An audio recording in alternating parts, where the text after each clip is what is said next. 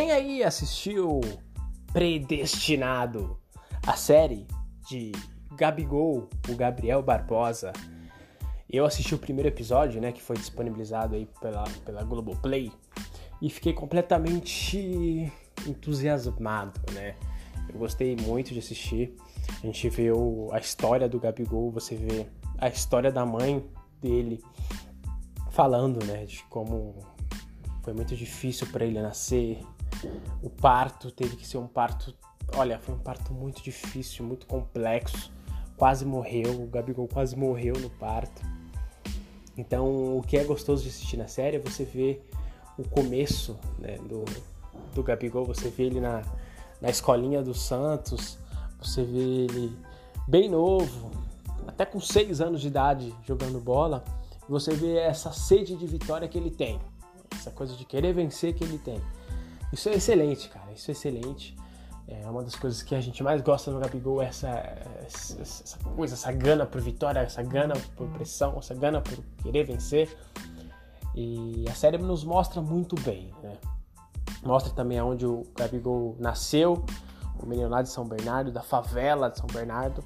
Você vê como foi muito difícil para ele. Tem um momento do, do, episódio que o pai dele conta que a mãe dele conta que o pai dele teve que colocar um, um grudar o, a chuteira dele porque não tinha dinheiro de comprar, não tinha condições de comprar chuteira. Um outro episódio interessante também é a mãe dele falando que tinha que pegar ele, tinha que pegar ele é, é, é, depois que ele foi pro, pro treino jogar, que ele jogava no São Paulo a mãe dele tinha que pegar ele no, no, no braço, assim, porque ele já estava muito cansado, porque ele pegou três ônibus para ir para São Paulo. Ele jogou o, o treino, jogou bola e, e, a mãe dele tinha que carregar ele.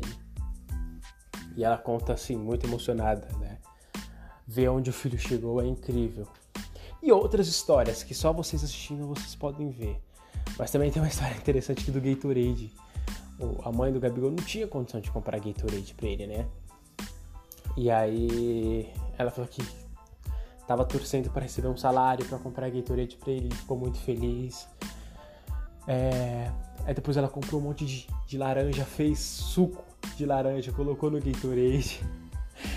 Cara, é, é, muito interessante as histórias, assim. E, e, a série Predestinado me fez querer mais, assistir mais um episódio. Já quero muito que a Globoplay coloque mais um episódio porque eu quero muito assistir mais, porque deixa a gente.